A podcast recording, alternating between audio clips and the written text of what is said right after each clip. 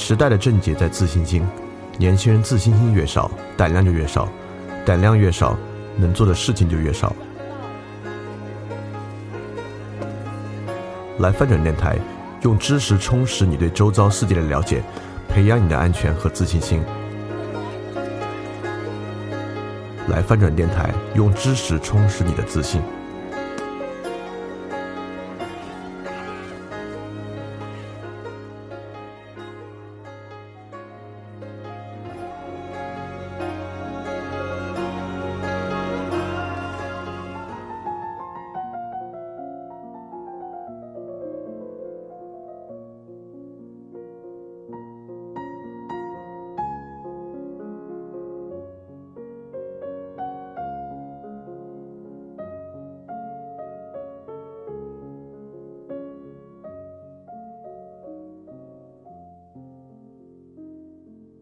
大家晚上好，欢迎继续参与牛津通识读本的知识分享。今天我们分享的话题是卡夫卡。首先，今天没做 keynote 啊，倒不是因为简懒，因为做了一年多了，也不差这一期，是因为今天讲卡夫卡这个话题呢，十分不适合用 keynote 来讲，所以今天我们全是语音。那么最开始还是要说一下，我们为什么要来讲卡夫卡这个话题？这其实是我们特别重要的一个部分的开始。我们之前介绍了一众哲学家，特别是从德国古典哲学，从康德一直说到海德格尔。那说到海德格尔的时候呢，海德格尔下最后落脚在这么一个点上，就是海德格尔的现代性批判。海德格尔的现代性批判里面有一个特别重要的脉络，就是对于科学与技术世界的批判。那么在海德格尔的观念里面，什么是现代最重要的呢？是诗，也就是说是艺术。所以说，我们就一定要来谈一谈艺术。但在谈艺术之前呢，既然海德格尔做科学与技术批判，我们还是应该知道科学与技术是怎么样一路发展过来的。因此，在讲完海德格尔之后呢，我们讲了量子理论，讲了数学，讲了科学革命，对于从十六世纪以来科学是怎么样一步一步走到今天的，我们进行了一些基本的阐述。啊，这都很重要啊，包括我们在中间讲了语言学，这相当相当重要。所以说，我们已经讲到了科学革命的结束，也介绍了语言学。那么今天是我们一一整个大的系列的新开始。那这个部分呢，就是关于艺术的部分，关于海德格尔认为，对于当代来讲最重要的艺术是什么，以及其实我们知道啊，今天大家也不读卡夫卡的小说，也不读，也不去看所谓的什么艺术啊，他有什么样的问题和困境，我们也会讲。所以今天我们就来介绍我们整个艺术部分的第一位，就是弗兰兹卡夫卡。那还有一点和以往非常不同，就是过去大家参与这个牛津通识读本的知识分享，大概还是觉得，呃，这是个挺高效的知识获取的方式。呃，我既然来听你讲过之后呢，我就不必去看了，或者说我只有很有兴趣才会去看。那例如你可能听完科学革命呢，你不会去找伽利略的书来看一看，或者不会详细的去看一下呃中世纪的唯名论革命是什么，你可能觉得这个知识在这里听到了，你可能之后也会重塑，也就 OK 了。比如说，听完语言学，你可能不会去找这个乔姆斯基的书去看一下。但是，今天讲卡夫卡有一点呢，就非常的不同。我可以举一个小例子，也就是说，假设我告诉你呢，有一部喜剧片非常非常好笑，我甚至可以从这个笑话的理论啊，从喜剧的理论给你讲，它哪里好笑，它为何好笑，从原理上它怎么好笑了。但是你可以完全听懂，你可以不用依赖。去观赏这部喜剧片而完全听懂它，但是如果你要真的感受这个喜剧片呢，你就不得不看。那同样的原理在卡夫卡或者我们之后讲的所有艺术上都一样。我今天可以给你讲出什么是卡夫卡，卡夫卡为何这么厉害，卡夫卡为何这么重要，但与过去我们讲的所有哲学和科学的知识都不一样。如果你只是听完而不去看卡夫卡呢，你其实什么也没有得到。所以今天的讲述呢，完全不可能替代对于卡夫卡的实际阅读。我们无论如何，呃，不管你今天之前就已经读了，还是今天听完之后呢有所感触，都一定需要去阅读卡夫卡的小说。那即便你呃没有文学的兴趣，那我们我们的语文教育里面也是把《变形记》摘了一部分出来读的啊，所以说卡夫卡有多重要，这个不言而喻。呃，一九四一年啊，艺术评论家奥登就讲过，要是选出一个艺术家，他和我们这个时代的关系啊，堪比但丁、莎士比亚。歌德和各自与他们所处时代的关系，首屈一指的就当是卡夫卡。那这个东西，那这个对卡夫卡有相当相当高的评价，也就是说，它的重要性呢，堪比但丁、莎士比亚和歌德。那我们知道，但丁对文艺复兴，莎士比亚对英国的维多利亚时代，而歌德对格对这个德国的浪漫主义，就狂飙突进时代。那各自都是欧洲发展历史上相当重要环节里面能够代表其时代的作家。那么卡夫卡也是一样。那卡夫卡为什么能够代表他的时代呢？以及卡夫卡的文学作品里面到底有什么东西，就是我们今天要去回答的问题。那既然讲卡夫卡代表他的时代，那我们肯定就来讲讲卡夫卡是处于什么样的时代，他的时代具有什么样的特征。那我们知道卡夫卡是一个活得挺短的时间的人啊，他因为肺结核很早就去世了。卡夫卡的年代呢是1883到1924，就是19世纪与20世纪相交。那么，十九世纪与二十世纪相交，其实对今天具有非常重要的意义。我们明白，不管从海德格尔的预言啊，就是希腊精神，不管即使重来一次，希腊精神的天命呢，就会必然走到我们今天的样子。或者说呢，我们觉得卡夫卡可能言呃不，我们觉得海德格尔可能言过其实。那如果我们听科学革命呢，我们大概也知道，从科学革命以来呢，那基本上现代世界的调子就定下来了。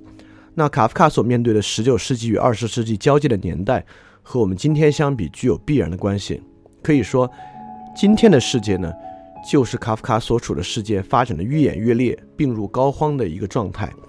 那么，这个病是如何而来的？它是从什么样的一个背景里发展出来的？就是我们要今天介绍的第一部分，关于十九世纪的困境，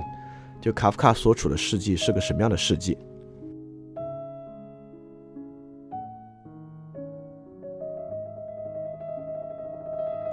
那十九世纪的开端是一个最重要的大事情，就是法国大革命，一七八九年到一七九九年。那么在下一年呢，就迎来了十九世纪。那我们知道，法国大革命之后，欧洲发生了很大的变化。一是拿破仑，拿破仑横扫欧洲；第二呢，十九世纪是英国的黄金年代，就英国成为了世界第一大强国。那很多跟我们相关的屈辱事件呢，一样也发生在十九世纪。那十九世纪不得不提到两位重要的人物。一位是马克思，一位是尼采。马克思的生卒年是一八一八年到一八八三年，尼采的生卒年呢是一八四四年到新世纪的交汇，就是一九零零年。那从各个角度来看呢，十九世纪其实都是人类啊发展的蒸蒸日上的一个世纪。呃，就从十九世纪我们这个国家挨揍的历史就能看出来啊，就是我们这个其实过去也是超级东亚大强国了。在十九世纪，比起这些狂飙突进的国家，就打得满地找牙，毫无还手之力。所以从各个角度来讲，十九世纪呢，本来其实是资本主义发生发展的特别欣欣向荣的一个时代。但是在这个时代里面呢，就有两位，这两位人呢，是最前瞻于他们时代的，是看得最远的。一位是马克思，一位是尼采。这两位呢，都分别在资本主义发展的最欣欣向荣的时候。看看到了它的危险所在，那马克思看到的呢是阶级不公平的危险，尼采看到的呢是观念的危险。就这两位分别也为新时代提出了他们的呃这个纲领。马克思提出的纲领呢是一套社会主义的纲领，尼采提出的纲领呢是一套超人哲学、权力意志的纲领。那这个纲领在十九世纪马克思是失败的，因为我们知道，呃，恩格斯比马克思所活得晚一点啊。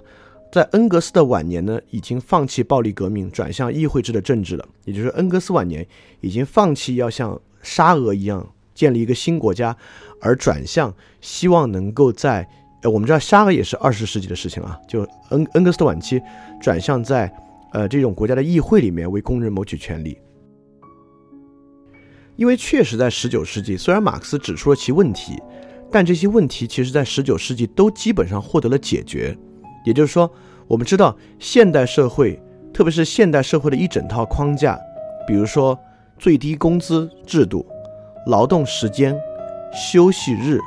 工人福利等等等等，都是在19世纪议会制的框架之内得到解决的。也就是说，马克思和恩格斯最早担忧的那些问题，在19世纪都通过和平的方式进行了解决。那这些东西直到今天都被认为是我们这个时代可能。最重要的一些底层的制度啊，就是人与人之间平等，就是法国大革命提出的新的平等、自由、博爱这些新的纲领和口号之下，最重要的成果都在十九世纪，其实某种程度上完成了。那么，在一个角度上，你可以说它完成了；在另一个角度说呢，你可以说它越演越烈了。也就是说，这里要提出一个非常重要的观点：只有在这个观点之下，你才可能真正的去理解卡夫卡，甚至你才可以真正去理解二战之后法兰克福学派批判的是什么，福柯批判的是什么，海德格尔批判的是什么东西。也就是说，整个十九世纪，我们在自由、平等。博爱的口号之下，直到今天，相信了一整套制度，一整套建立在国家能力之下的福利国家制度、法治制度，其实很可能是对所有人的一个牢笼。当然，我们这里今天肯定不涉及任何政治批判的内容，我们完全是在，呃呃观念史和历史的角度上来去看待这个问题，看它如何是显现在某个文学与文艺作品之中的。那这里相当值得一讲的。就是为何在十九世纪，马克思和恩格斯认为需要靠暴力革命所达成的东西呢？相反，在议会制体制之下完成了，就是十九世纪找到的第三条道路。法国大革命之后，欧洲其他国家非常担心，担心会重蹈法国的覆辙，帝制被推翻，成为一个共和制国家。所以在这个时候，欧洲的思潮分左右两路。左路是激进主义，所有激进主义就像青年黑格尔学派，就马克思他们一样，搞这个政治化的，就希望立即能够推翻皇权，能够甚至进一步的推翻资本主义体制，建立一个社会主义的制度。我们知道，空想社会主义，包括社会主义萌芽，并不仅仅在马克思的手中啊，当时整个欧洲都具有这样的思潮。那左路是保守主义，就是各个国家的保皇党和能够去维持和控制、恢复这个贵族制的国家。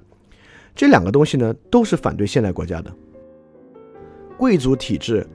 担心现代国家的整个体系对王权有所影响，而激进的左派分子呢，担心现代国家和现代国家背后所代表的资本主义对于人与人之间的矛盾和激化会起到进一步的加剧。但是在这种时候，走向了温和的第三条道路，就是直到今天我们依然在坚持在走的这条温和的自由主义道路。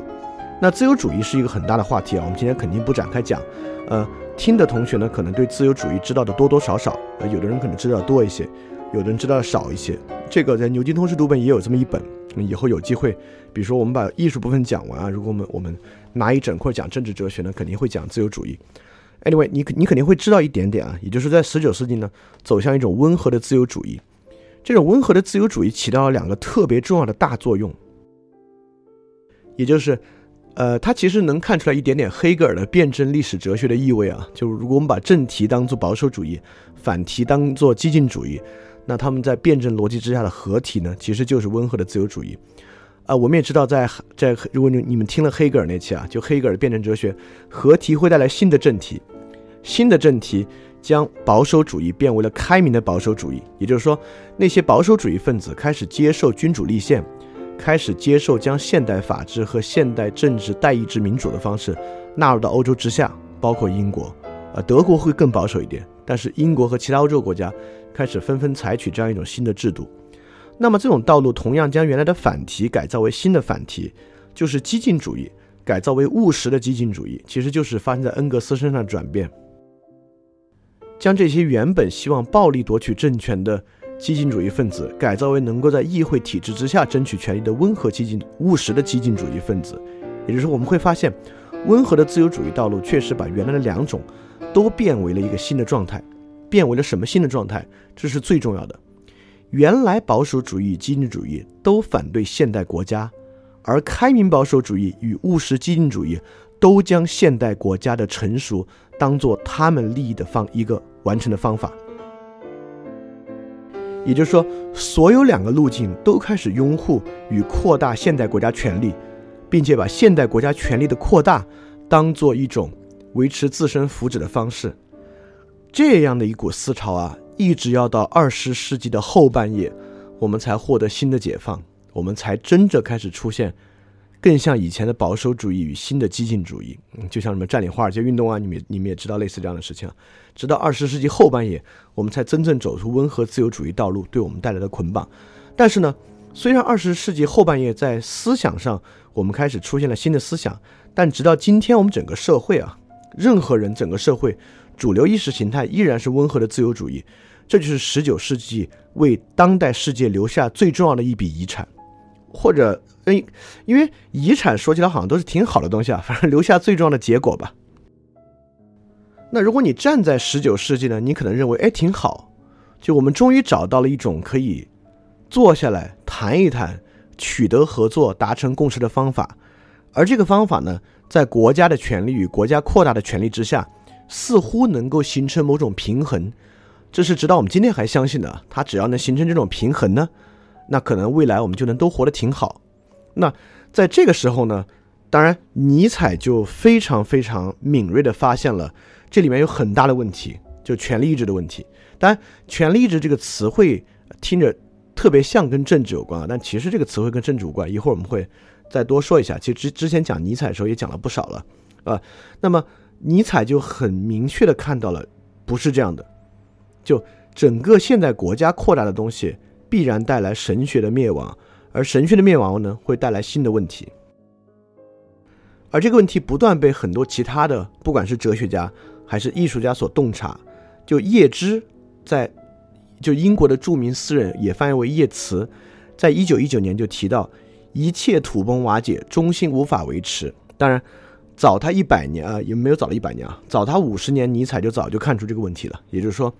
我们认为构成了新的中心，就是扩大的国家，并且在国家框架之内去商谈的这个中心。当然，这个中心快速在叶慈说完之后呢，一战、二战、战后秩序就迅速在重建之中，或者迅速在快速土崩瓦解之中。那么，恰恰从十九世纪的中叶到二十世纪的中叶，就是这个一切土崩瓦解的周期之内，而卡夫卡恰恰就生活在这么一个周期。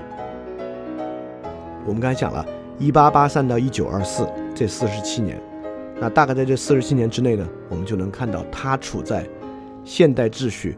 逐渐凝结为巨大的国家权力，但其实整个社会秩序在土崩瓦解、无法维持的时候。当然，瓦解到我们今天呢，这个秩序已经彻彻底底、完完全全的瓦解了。所以今天其实我们活的看起来欣欣向荣，但实际上呢，是活在一片废墟之上。但是它已经垮完了，所以垮完之后呢，你你反而好像感觉不到什么变化。但卡夫卡就处在这个变化最剧烈的周期之内。那之所以奥登说我们举出一位艺术家来代表我们的时代，卡夫卡代表我们这个时代，那么就是说，在这个不断土崩瓦解的过程之中，卡夫卡是用他的作品把它描绘的最完整、最出色、最鞭辟入里的一位。那我们讲了十九世纪的一个根本动力和十九世纪的困境啊，那就是温和的自由主义带来的国家的膨胀，呃，它也，呃，很大程度上决定了今天的秩序。那么在十九世纪的观念与艺术，因为卡夫卡还是处在整个文学的谱系之中嘛，他并不像，呃，比如像尼采和维特根斯坦啊，在哲学谱系之中是跳脱出来，具有革新性意义的一位。那其实卡夫卡还是顺应着文学的谱系的一位。那这一位我们要来讲讲十九世纪的观念与艺术的背景是什么样的。那首先，十九世纪呢是神学大踏步的退出主流意识形态的一个世纪。我们之前讲科学革命，包括上一期语言学，我们都讲过，唯名论革命带来的极大结果就是教会将神学以外的领域拱手让与科学与社会。我们知道，十九世纪从孔德发明，不能叫发明啊，从孔德。塑造社会学早期，包括马克思韦伯这样的大家，都是十九世纪涌现起来的。十九世纪是一切东西纳入科学的时代，很多重要的社会学理论，我们现在朗朗上口的经济与社会，嗯，包括新教伦理与资本主义精神，包括托克维尔的《论美国的民主》等等的，都是十九世纪的鸿篇巨著。那十九世纪的，社会科学发展的相当相当快。那在社会科学对社会进行描述的时候呢，我们已经找不到神学的痕迹了。也就是说，唯名论革命之后，教会死守关于神学的领域，却没有想到科学将纯粹属于社会的领域扩得有多大。在这个时候，神学已经相当示威了。在示威的过程之中，神学还失去了它最重要的一位盟友，就是国家。我们知道，中世纪的国家呢，大概都是在教皇的统治之下，或者甚至一些政教合一的国家。那么从十九世纪开始，才诞生了所谓现代意义上的国家呢？国家在宗教上就退去了，多元主义大行其道，就宗教已经不是唯一能够解释世界的元素了，甚至呢，慢慢变成一个很从属的元素。特别我们可以想象啊，十九世纪什么样的领域是最兴盛繁荣的领域？就是生产与经济的领域。从十九开世纪开始，贸易大踏步的发展。为什么英国要这么多殖民地？就是要开展一个全球的贸易。而十九世纪工业化生产也进入到一个非常成熟的阶段。在这个阶段里面，最新的两个秩序——经济的秩序与生产的秩序，都与神学没有一丝一毫的关系。因此，就是从十九世纪开始。所有宗教几乎到今天的社会，在主流社会之中就变成了两个东西：第一，公共领域的装饰物，包括我们知道，美国其实是一个清教徒国家，所以不管是总统宣誓啊，总统跟呃跟这个教会的关系啊，它其实在整个公共领域里面，它还是像是一个装饰品一样。第二呢，在私人生活之中，这个宗教仅仅只与与私德有关，而与其他事情都没有什么关系。当然，这就是尼采所预言的“上帝死了”这个东西带来的根本改变。我们在上期语言学下的是里面呢说的也不少。那这个我们要跟今天卡夫卡的主题有相当相当深刻的关系。我们知道，十九世纪有两位可能最伟大的小说家，一个是卡夫卡，一个是陀思妥耶夫斯基。事实上，两位都是宗教色彩和宗教性特别特别强烈的人，在他们的作品里面呢，宗教与宗教生活的困境和退却。占据了一个非常重要的话题，而这个话题呢，很可能是个体以与以及他们的小说之中，为什么个人会在那么挣扎的状况下生活，一个特别重要的主轴。所以说，神学在十九世纪的加速退却，是我们一定要介绍的一个。那第二个要介绍的呢，就是与文学和艺术流派相关的，就是浪漫主义运动。就浪漫主义是一个翻译的特别容易引起歧义的词汇，因为浪漫在我们这边大概是。应该是有点点像跟这个谈恋爱相关的一个词汇啊，因为一起叫浪漫，它大概指的是男女之间的一些事情。但其实 romantic，roman 这个词在在这个英语里面，它就是罗马式的。所以说，浪漫主义呢，大概还跟那个回到罗马有一点点关系，或者日耳曼啊，回到罗马这个有一点点关系。我们知道，浪漫主义在十九世纪是最主流的这个文艺的理念。那那在他之前的呢，其实是十七、十八世纪的启蒙运动和理性至上，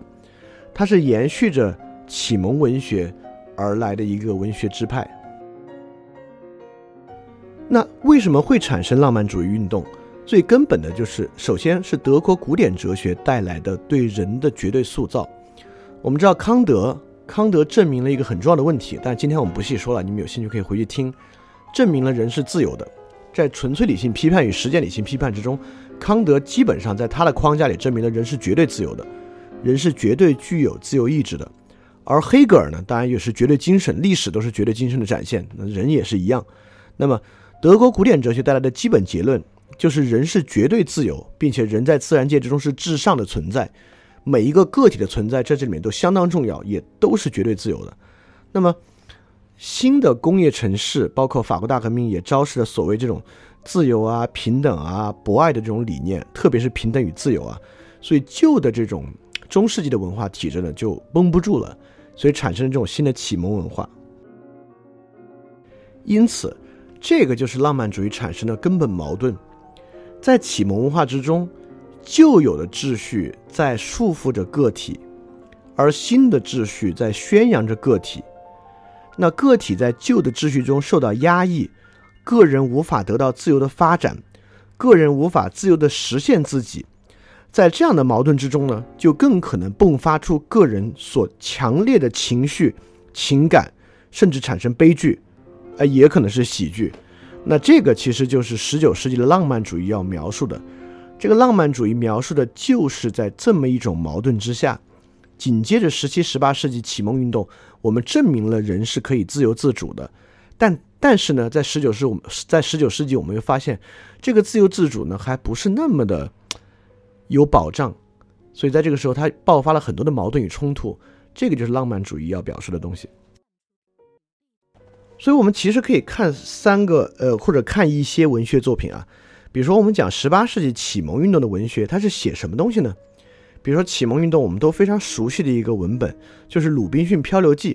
这个我们之前在讲哪期时候讲过《鲁滨鲁滨逊漂流记》，我没太记住了。没事，我们今天可以再再重新说一下。就我们大多数人呢，有点理解不了《鲁滨逊漂流记》在观念史上的重要意义是什么。我们总觉得这不就是一个荒野求生故事吗？这个好像为什么我们总觉得《鲁滨逊漂流记》在人类文学史上还挺有地位的一个荒野求生故事，题材还挺奇怪的。但其实《鲁滨逊漂流记》指的是一个人离开社会，能够独立存在、独立证明自己的存在，并独立存在的一个故事。在当时的时代，《鲁滨鲁鲁滨逊漂流记》极大的启示就是说，我们假设一个人在某个情况之下远离社会，依然可以有尊严的生活，以此来证明人是自由的。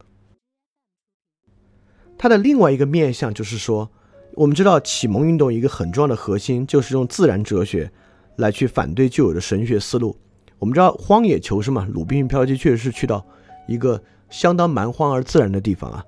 就人回复到自然之下，反而能够比人在一个属于神学和旧有制度的社会里面活得更好。所以其实鲁滨逊漂流记就是典型的十八世纪启蒙运动的文学。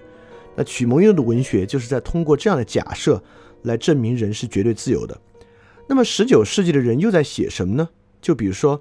呃，歌德重要的就是刚才我们讲的那四位：但丁、莎士比亚、歌德和卡夫卡。那歌德我们知道他写的《浮士德与少年维特之烦恼》，就我我老开玩笑是《少年维特根斯坦之烦恼》，我觉得念来挺顺挺顺嘴的，《少年维特之烦恼》。那《少年维特之烦恼》讲的东西大概就是这个维特，呃，最最简单说吧。维维特呢爱上了这个女孩，但这个女孩呢是有传统家庭带来的婚约的，但他们俩就是很相爱，但最后呢，那个女孩就是不能跟少年维特在一起，所以少年维特呢就死了，就自杀了，就是这么一个故事。这个故事就是典型我们刚才讲的那个主线，就是个人自由与个人的主张与传统制度冲击的这么一个主线，在这个主线之中，我们来看出他要讲的东西，这就是浪漫主义的核心。而我我们想，我们我们还可以想想这个时期其他的东西啊，嗯，比如说很嗯很有代表性的雨果，他的《巴黎圣母院》《悲惨世界》，那《悲惨世界》冉阿让不就是说一个其实很善良的人，如何在当时的社会之中遭遇其他人的误解，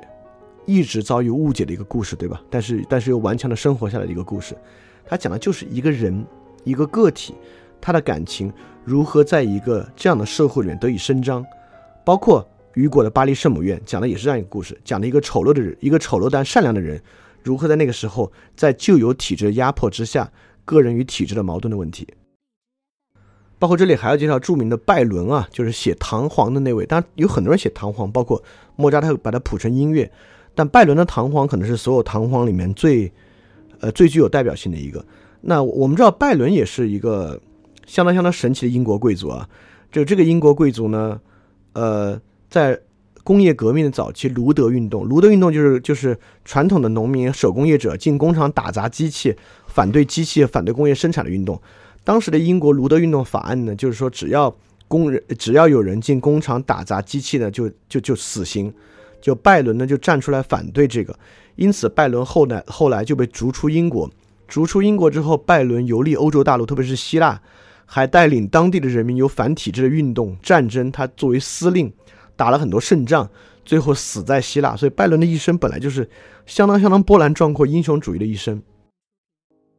那拜伦的作品也是一样，所以拜伦是一个被极端崇拜。但今天我们可能可能更多人崇拜和理解卡夫卡多一下。但在那个年代，拜伦就是几乎所有人心目中的英雄形象了。就他跟卡夫卡有极其相似的一面，就是如何通过作品，呃，包括自己的生活，让自己成为一种英雄。那拜伦的《唐璜》也是一样，就《唐璜》展示出了在资本主义情况之下。一个人自己的情欲与整个社会体制格格不入这样的关系，那么我们看十九世纪的早期啊，似乎都是在歌颂这个，觉得这样好，觉得个人能够从里面做出来。但是到十九世纪的后半叶，也就是说，当一切在分崩离析的时候呢，就出现了一种新的文学，就浪漫主义之后的文学。所以这个时候我们就说到了卡夫卡的年代。那在说卡夫卡之前呢，我们就先说陀思妥耶夫斯基。也就是说，在歌颂了快一百年人在与体制的反对和对抗之中可以胜利之后，我们逐渐开始意识到了一个问题，就是这个人不行。就是说，问题还不仅仅出在体制上，问题也出在这个人自己的身上。就例如陀思妥耶夫斯基最重要的作品《罪与罚》，就是拉斯科尔尼科夫这么个主人公，他因为自己就 像像拜伦式的英雄主义啊，认为自己就要杀死自己的房东老太太，这么一个抠门的平庸的人，他认为自己的价值观呢超越社会上一切的价值观，超越一切的道德判断，就很像尼采要重估道德的那个意思啊，就超越一切，能够杀死他，所以他不光杀死了他，还失手杀死他的女儿，那最后。就本来这应该是十九世纪浪漫主义歌颂的东西，但在陀思妥耶夫斯基的笔下呢，却变成了他自己的惩罚。就他在其中呢收获爱情，被流放到西伯利亚，最后忏悔，认为自己以前做错了这么一个故事。所以到十九世纪的后半叶，我们开始发现，我们一味去讲啊，人在这里面一一切都好，人有这种自由的精神，能够做这个做那个。我们发现其实人不行，人有很大的问题。这个呢，就带来了浪漫主义之后的新流派。就是表现主义，就呃，这个卡夫卡就是属于表现主义的文学。那表现主义讲的呢，大概就是我们不求使用一种现实主义的手法去歌颂人，我们将人的问题在某种文学的描述之下把它表现出来。表现主义表现的就是这个，表现这个人本身的大多都是一不太好的情绪，比如说陀思妥耶夫斯基的这个。呃，罪与罚大概就是最棒的存在主义小说，最棒的关于个人内心描写、心理剖析、心理分析文本，啊，他就是去慢慢的分析他，表现他的矛盾在哪里，这个人焦躁在哪里，他认为自己有罪和无罪之中的冲突，去表现他。所以到十九世纪最后的时候呢，我们开始转向用文学去表达，我们一直觉得人无所不能是错误的。那一说到人无所不能是错误的，我们很可能会想起当下突然火起来的一个文学文本，就是太宰治的《人间失格》。我知道现在有很多人喜欢太宰治的《人间失格》啊，因为最近有一种丧文化，在这种丧文化里面呢，大家都从彼此认可我们自己不幸中找到了某种安慰。呃，我们肯定不细说太宰治的这个《人间失格》，但如果你看了卡夫卡的文本，在与太宰治的《人间失格》做对比的，我们都发现同样是反求诸己来分析自己。那卡夫卡比太宰治高的，那真不是一星半点。对这个问题的深刻性呢，那不是太宰治可以比的。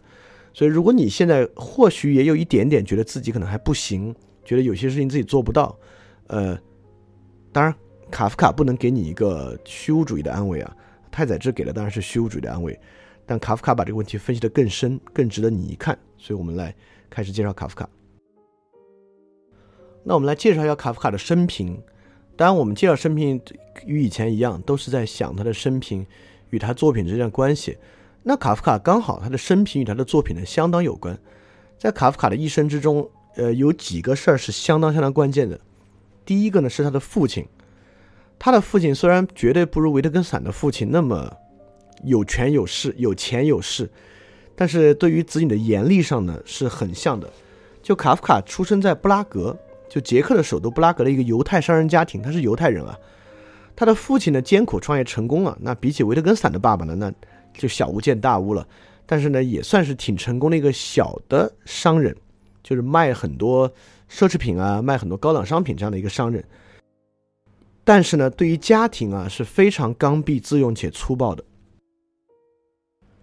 就对卡夫卡基本上是毫无理由的谩骂，在很多时候，所以一方面，而而且卡夫卡的父亲长得相当魁梧，身材高大。那在小时候呢，对卡夫卡来讲啊，父亲就犹如巨人一般，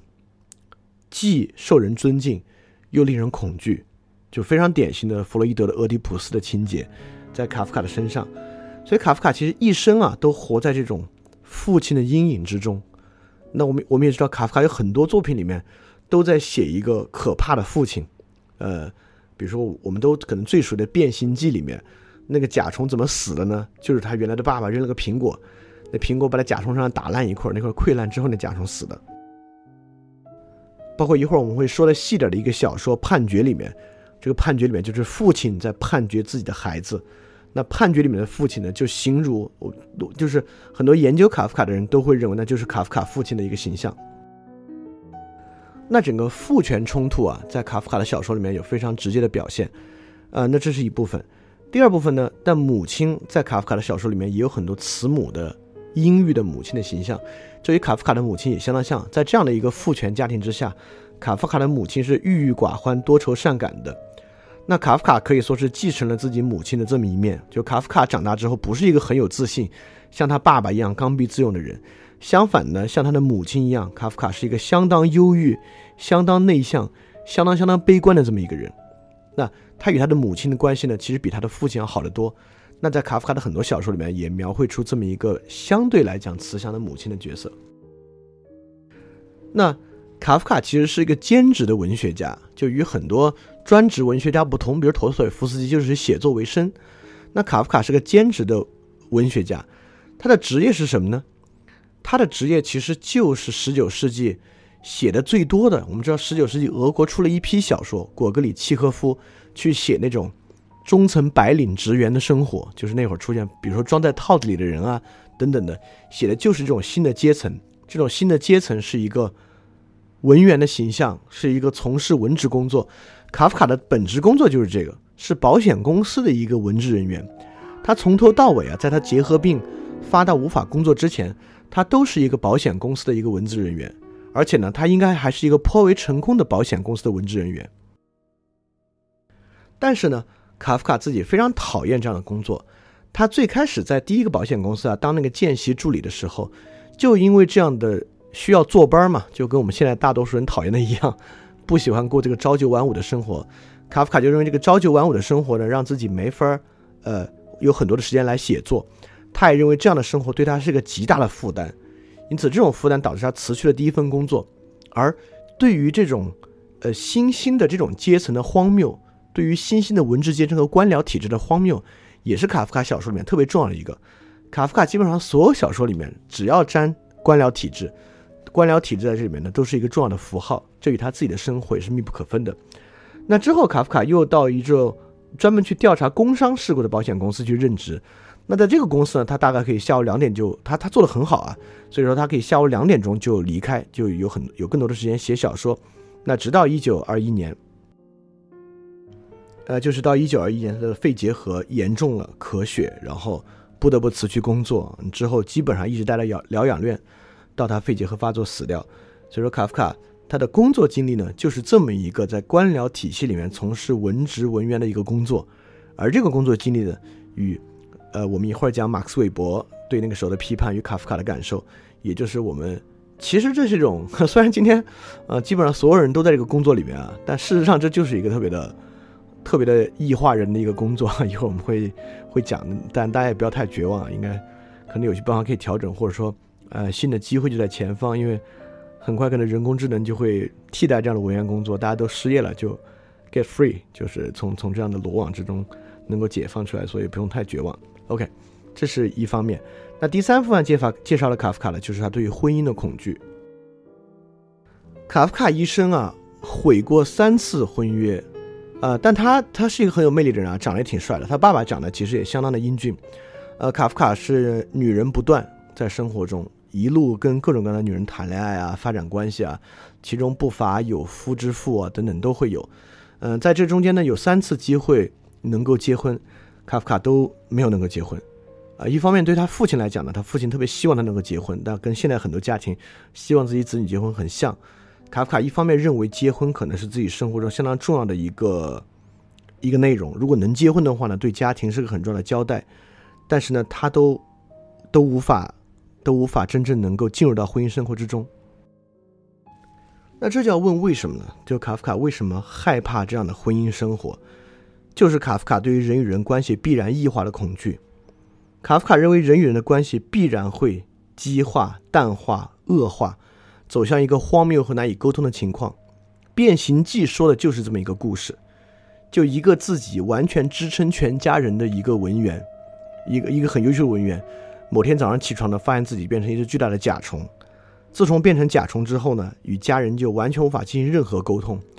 家人希望他死，家人有的人强烈的希望马上杀死他，有的人对他有恻隐之心，直到最后呢，他认为自己死掉也是对家人最好的事情，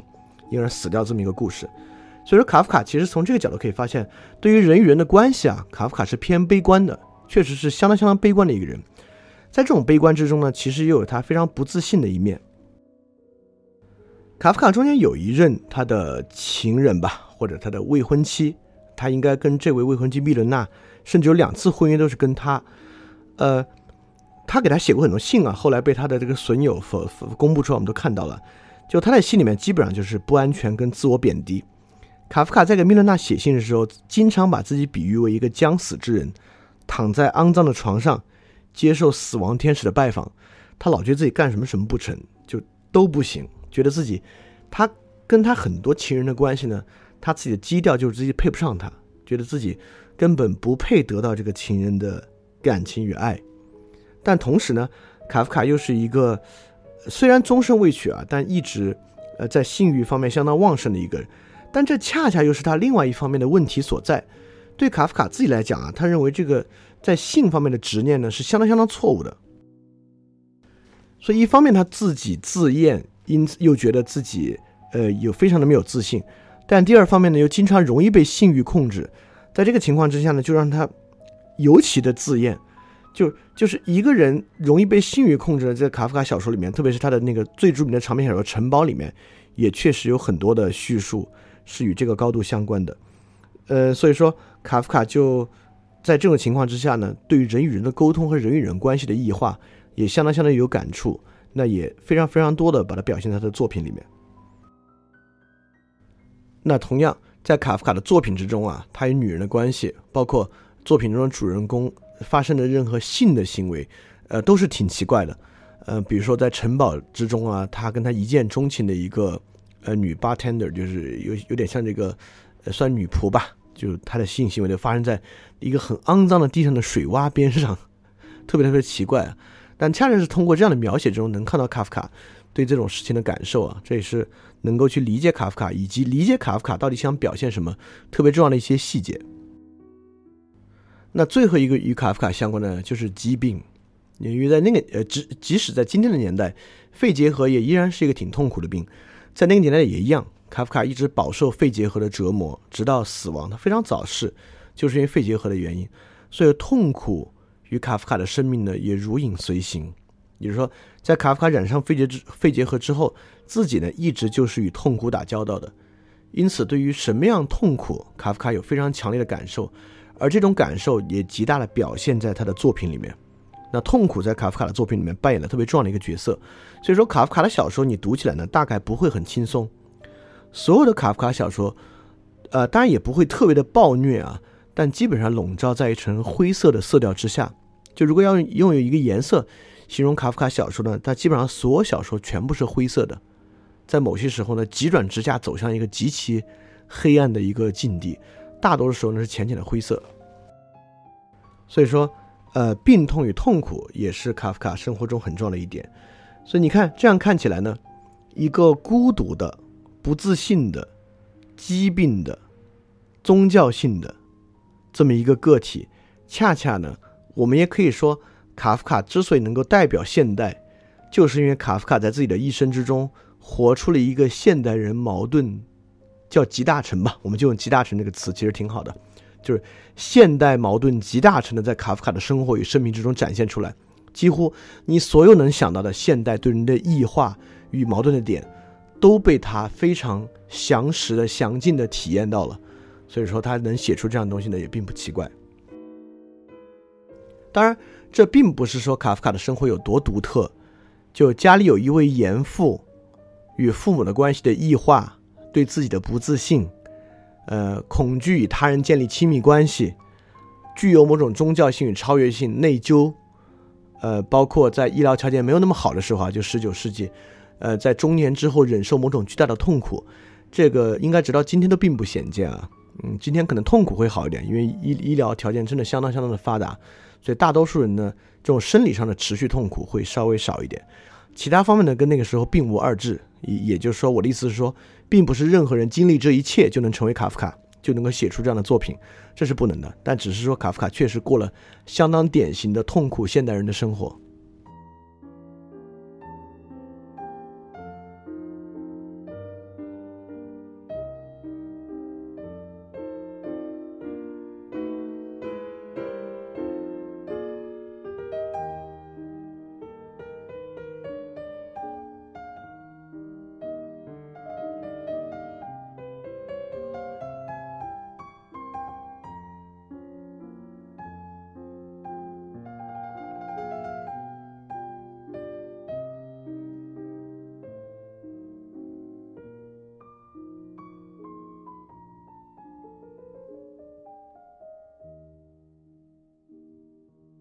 OK，这是卡夫卡的生平。生平之中呢，我我们已经找到了诸多线索，就是关于卡夫卡到底是写什么样的小说。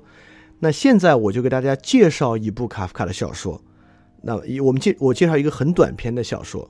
嗯，在这个短篇，我们之后当然在呃论述到不同地方的时候呢，都会引他小说里面的部分和讲讲他到底写的是什么。我相对完整的来讲一个。那通过讲这个小说呢，我们来看看卡夫卡小说是什么样的。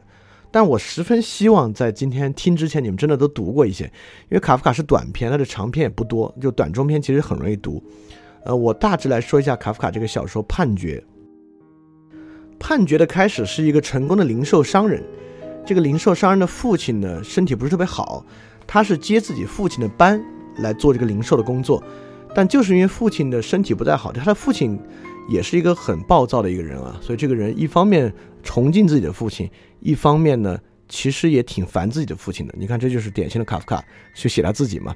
但是挺好，就在他父亲就不怎么管这个生意之后呢，又被他自己做尤其好。就他当当时自己意识到啊，他就跟他父亲的管理时代相比，他的营业额呢是他父亲时代的五倍，所以就觉得特别的好。在这个时候呢，他将要结婚了，就过一个很幸福的生活。他在故事的开始啊，就提笔给自己远在圣彼得堡的一位朋友写信。在这个信里呢，他就是去告诉他自己现在活得还不错，呃，给他就是呃互相沟通一下感情。一方面呢，他觉得自己在圣彼得堡那个朋友活得挺不好的，就是他当时去到俄国发展的就未必是个好的一个选择。他特别想劝他回到布拉格来生活，回到捷克来生活。第二呢，他自己快要结婚了，他又很犹豫要不要告诉他，因为如果告诉那位圣彼得堡的朋友呢。很可能就会引起他的嫉妒，就你现在活得挺好，他不好，你还给他说你的好事儿，一方面显得有点炫耀，就有点嫉妒，好像不太好。但如果不告诉他呢，又觉得万一经过别人的口啊，被他知道了，你这么重要的事儿你都不告诉他，也不邀请他来参加你的婚礼呢，就似乎显得有点鲁莽。就从这方面来看，这个人还是一个相当体贴的人啊，对对别人想了很多。但他再三考虑，反复考虑呢，还是决定告诉他，他就写到信里呢，自己要结婚了。也邀请那个人来参加自己的婚礼，然后写完之后呢，他就把这个装到信封里。呃，我忘记了是下楼还是回家了，反正反正就是呃有一个地点上的转变，就看到自己的父亲坐在那儿。他的父亲就问他干什么呀？然后他就说起来了：“我给一个在圣彼得堡的朋友写信，我现在就把信寄出去。”他爸说：“你骗我吧，你根本没有一个圣彼得堡的朋友，你这是胡说八道。你为什么要骗我说你有一个圣彼得堡的朋友？”然后他就给他父亲解释说，他父亲脾气很怪啊，他就给他父亲解释说，没有啊，我有一个圣彼得堡的朋友，你以前还见过他，你第一面见他的时候呢，你还挺不喜欢他的，但后来就再多接多接触几次呢，你对他还挺有好感的，就那个圣彼得堡的朋友，难道你忘了吗？但他父亲就一口咬定说，你其实就是骗我，你根本没有什么圣彼得堡的朋友，你能有什么朋友啊？啊，你现在来骗我这个事情。而且他父亲就给他说：“你其实也特别讨厌我，就希望我恨不得快点死了，对吧？”那他现在当然好意给他爸解释说：“不是啊，就是我还盼着你能够赶快好起来呢。就这个生意呢，没你肯定不行，就没有你的话呢，这个生意肯定做不好。所以说，你呢，你如果能够快点好起来呢，我们就一起把这个生意做得更好。”那说着呢，他就搀自己的父亲回到房间躺下休息，他就搀他父亲去做。那的过程中呢，他爸爸当然也一直埋怨他。就搀回房间之后呢，他爸突然很暴力的跳起来，在床上就开始骂他，就告诉他说：“你这个自私的人，就你骗你的母亲和我，我早就知道。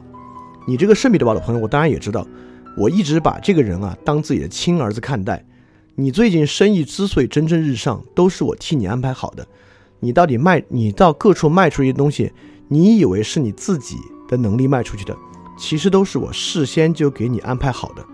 所以在这个情况之下，你还以为你真的是靠自己的能力能力获得这些吗？也就是说，我跟那个赤米堡的人啊，我们俩早就一直在很亲密的通信了，所以你的这些情况啊，你跟我们两个说这些东西，我们两个都知道。也就是说，你如何在这中间不喜欢你的父亲，而又在那边认为你过得比他好，这种事情我们俩都知道。他看我给他写的信，比看你给他写的信要看得认真的多。其实我们才有真正很深的感情。就我恨不得马上让他来当我的儿子，等等等等。于他他父亲极力的谴责他是一个很虚伪的人，然后所以他这个时候呢也被他父亲深深的吓到，就退到这个房间的角落啊，不敢作声。最后呢，这个点题啊，什么叫判决？所以他父亲觉得他下了个判决，就说你这样的人，这么虚伪的一个人，就应该溺死。所以这个人深受父亲震撼，夺门而出，下楼出门，走到桥边，把自己吊到桥上，说：“爸爸妈妈，我曾经是爱过你们的。”然后撒手就跳进河里溺死了，就是这么一个故事。就这个故事你读的时候，当然我这么复述出来呢，那不到卡夫不到卡夫卡小说的百分之一。哎，非常非常感谢啊，群里有同学把这个小说的文本贴出来了，嗯，相当相当短，呃，很短很短的一个短篇小说，你们可以看一下。这个小说呢，读起来相当令人震撼。就那天我看完之后，难受了好久，就觉得相当相当震撼。就故事到后面，当然我这么说算剧透了。当然你再去看呢，依然依然会很震撼啊。这故事在后段急转直下，从一个看起来很理性、很寻常的一个暴虐父亲的故事，走向了一个相当荒诞、相当疯狂的一个故事，一个父亲对孩子的判决。而透过这个小说，我恰恰要说里面几点很重要的东西。第一。这篇小说呢，呃，是非常有代表性的卡夫卡的风格，包含了痛苦，包含了死亡，包含了宗教性的判罚，就是罪，呃，罪的问题。当然，刚才我们讲的一个暴虐的父亲，嗯，官僚体系，就是这个销售啊，就他们做这个贸易的工销售工作，在里面都有所涉及。但这里面还有一个其实挺重要的一点啊，就是这里面看起来这个小说主人公，就最后去桥边给自己溺死的那一位。看起来温文尔雅，最开始你都觉得呢，他是一个相当相当棒的人，但他后来溺死自己呢，你也能理解，因为他看起来相当虚伪。父亲也一样，父亲作为里面蛮不讲理、非常蛮横、出言不逊的这么一个角色呢，你觉得相当可恨，因为在最开始这个孩子啊，看起来真是相当的照顾他，他这么出言不逊，这么不理解，就在屋里跟个疯子一样突然跳起来，看着相当的荒谬。但同时呢，你去想想这个情况呢，也相当能够理解，因为这小说最开始就说出了这个孩子其实就是不喜欢他爸爸，还觉得他爸爸离开之后还挺好，自己做的也挺好。所以说我这里还不是简单的讲啊，在卡夫卡的小说里面没有明确的好人坏人，完全不是这一点。你看，呃，我这里恰恰就要说出卡夫卡小说特别重要的特点了。我们现在有一些电影啊，我们觉得电影挺，哎呀，这个电影好深刻啊。我们都会有一个说法，就是这个电影里面呢，没有绝对的好人，也没有绝对的坏人。那么现代的电影如何展现没有绝对的好人，也没有绝对的坏人呢？特别是什么叫没有绝对的坏人？其实大概就是说，这个坏人为什么变坏呢？是有理由的。就例如一个坏人为什么变坏呢？是因为他的老婆孩子曾经当着人的面被杀掉了，所以他之后呢就走上了以暴制暴这个路，成为了一个。很暴虐的人了，大概是这么一个故事。我们大家觉得，哎呦，好深刻。那或者怎么叫一个好人不是绝对的好呢？我们大概就是展现这个人身上是有一个毛病的，比如说他吸毒，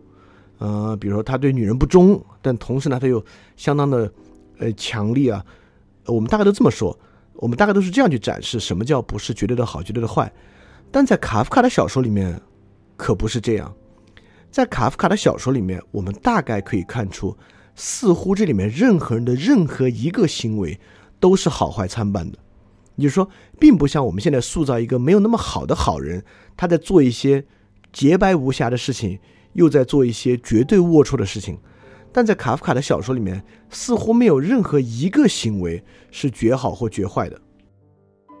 当然，这里面我我又必须提示啊，你很可能会马上进入一种非常相对主义的观点。对呀，现在就是这样啊。没有什么东西是一定好或一定坏的，它都是有点好有点坏的。你一定要知道，我们之前批判过这个观点，批判过好多好多次了。就在百分之九十九的情况之下呢，这都是陈词滥调，这就是相对主义的陈词滥调，就认为没有绝对真理，没有绝对的好坏，所有好坏都要放在某种条件之下的区分，不是。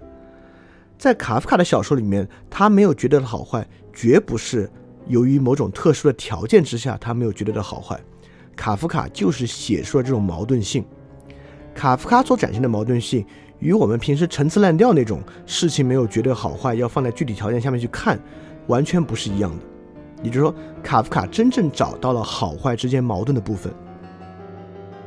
而这一点，如果你要真正从理性上理解它，当然，你你你你也许不必一定从理性上理解它，但如果你要从理性上理解它呢，就是福柯，呃，什么福柯？就是尼采。我我我我我之前为什么经常把福柯和尼采说混啊？虽然他们有很强烈的这个延续关系啊，就是尼采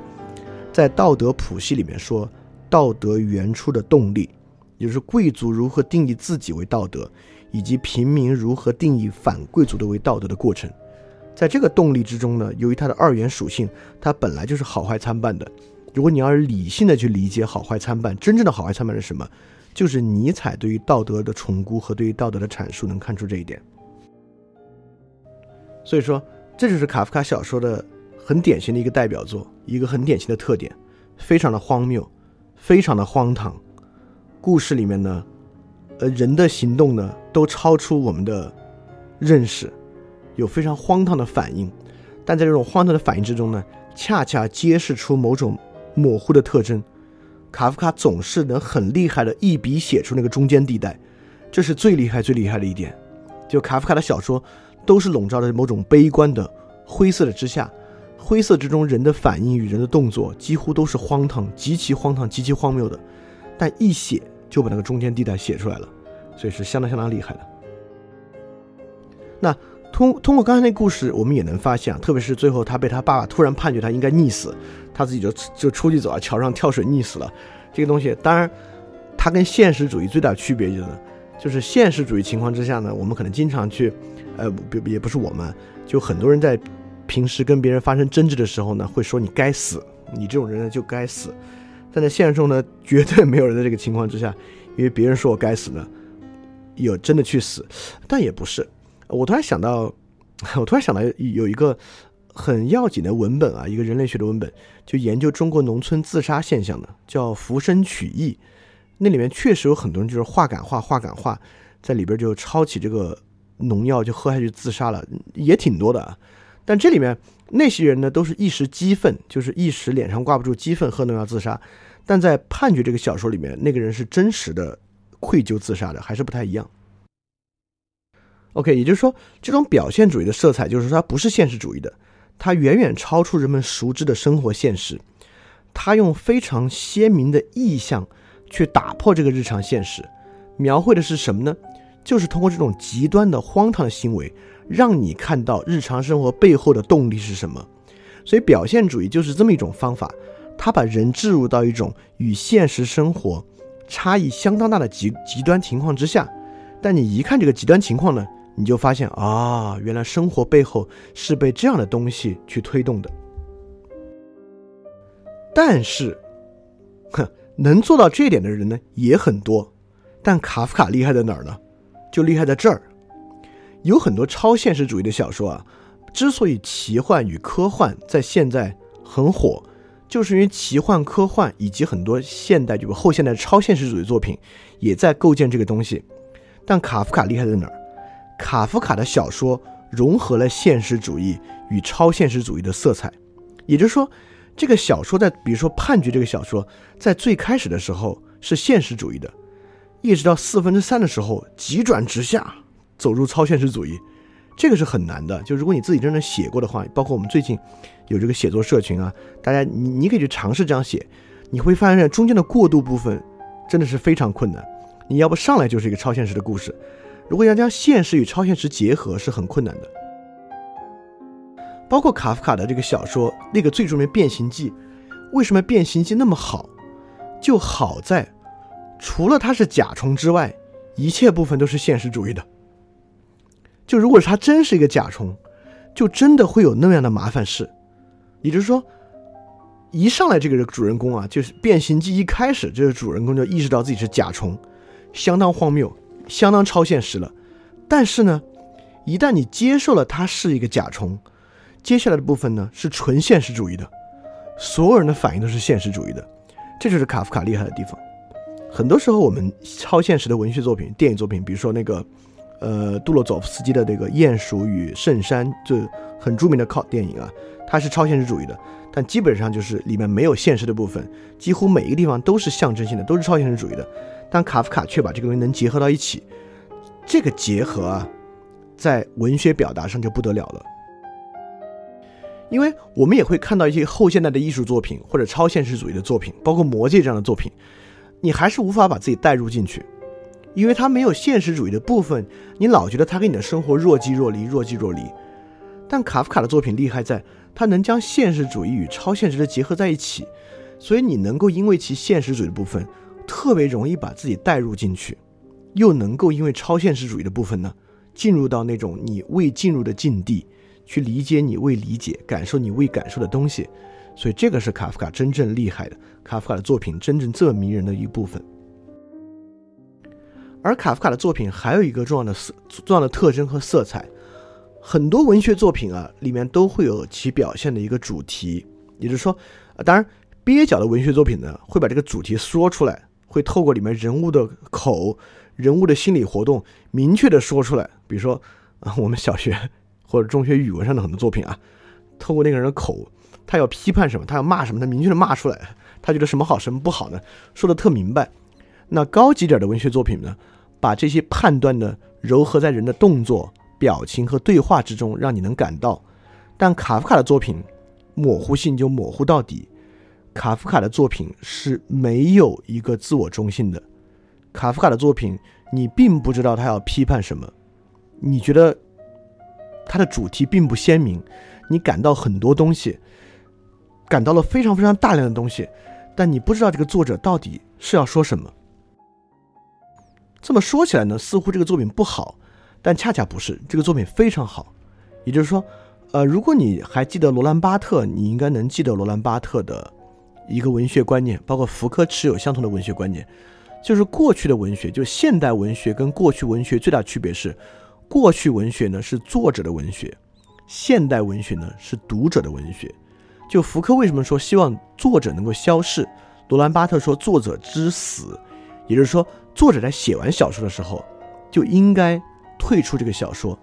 也就是说，并没有作者的一个官方阐释需要读者去感受、理解、接纳这个官方阐释，而是每个人读都能够读出自己的东西。这个与一千个人眼里有一千个哈姆雷特还不是特别一样啊，有其相似的地方。但那个呢，指的是哈姆雷特这个人物极其饱满丰满，不同的人呢都有不同的感受。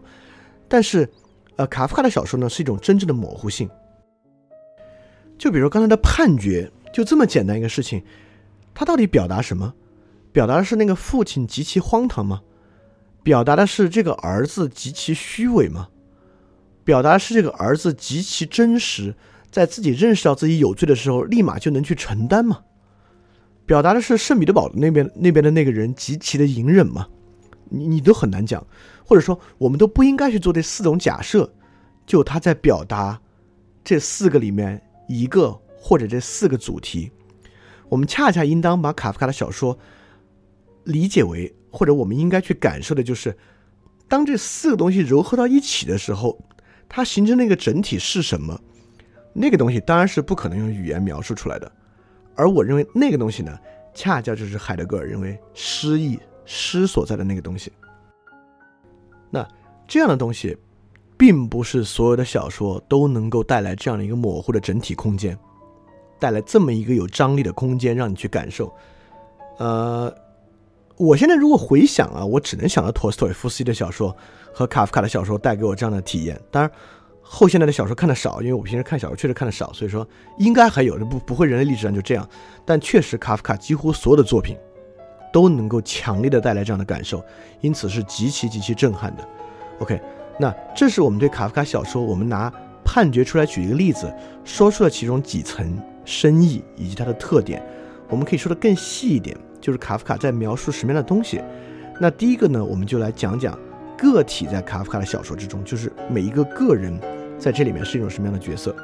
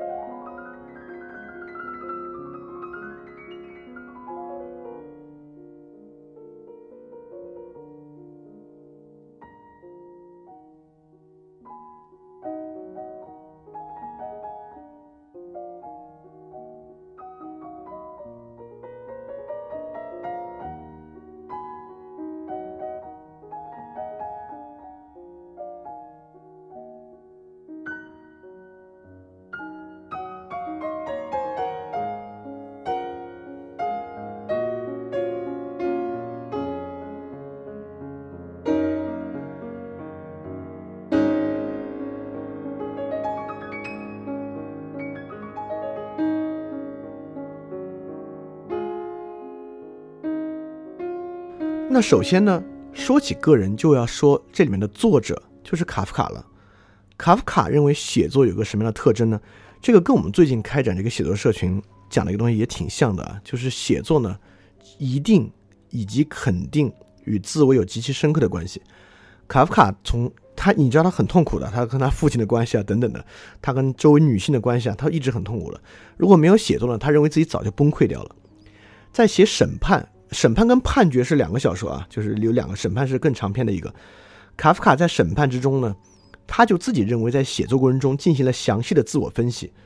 他就认为这半个月啊，他他他写审判大概用了半个月，但判决就一气呵成。判决这个小说是一晚上写出写出来的。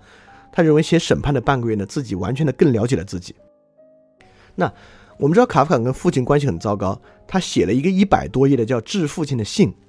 这个致父亲的信呢，最后也没给他父亲看，他给了自己妈妈和妹妹看。这个妈妈和妹妹都建议他千万千万别给你爸看啊，你爸看这个肯定火了。所以卡夫卡最后没有给自己父亲看，但是呢，卡夫卡自己就明确的认为，在写作致父亲的信的时候，其实是一个开展自我治疗的过程。在这个过程中呢，他确实消化了很多他与他父亲的紧张与他父亲的压力。所以说，通过写作与自己对话，通过写作将自己摆在客体上来进行观察的一个过程，一定最有极强的心理学的意义以及极强的治疗的意义。这个也是我所完完全相信的，因此也是之前，所以我们说那个在那写作社群中说呢，写作可能是现在每个人能够纯粹尊严生活的基本上唯一的办法了，就是靠写作。但同时呢，也也不应该做这种完全呃夸口式的这个宣传啊，认为写作好像就能够治疗一切。写作朋同时呢也是很大的负担。卡夫卡就讲过。追求是一种没有尽头的苦役，人必须同自身的惰性告别，从此将自己放在断头台前来审判。曾经有过的一切面子、地位、良好的自我感觉，甚至亲情和爱情都不复存在。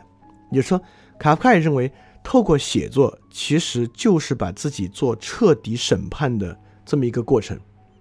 那正是透过写作。你不不甭管最后是不是写出来，就是我自己以前写的时候，我也很明确，你很可能最后写出来了，你还是粉饰自己了，写出来你还是把它掩盖了，但确实在下笔要写的过程之中呢，你明白自己是怎么回事儿，好或者甚至是更多是不好的部分，哪里不好呢？是写的非常明白的。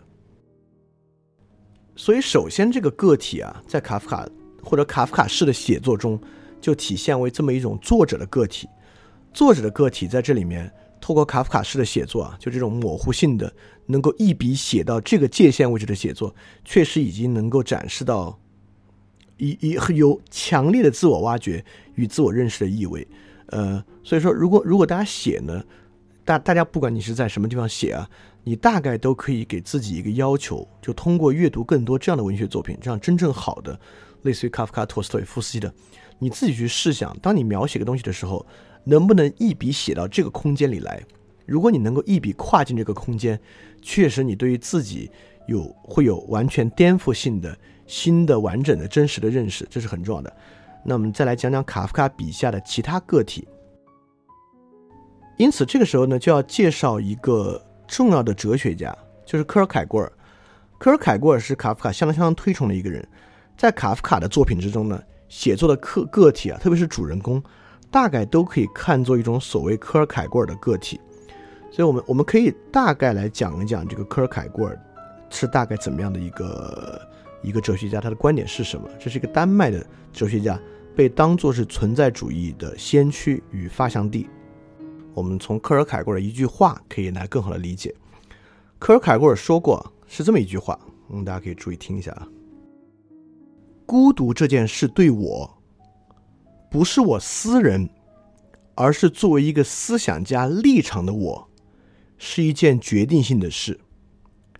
假使我战死后有一块墓碑的话，我只要刻上“那个孤独的人”几个字就行了。但很明确呢，在这个话里面，科尔凯郭尔反复提的那个最重要的概念就是孤独。那这个孤独的个体怎么去理解？该怎么去看待这个孤独？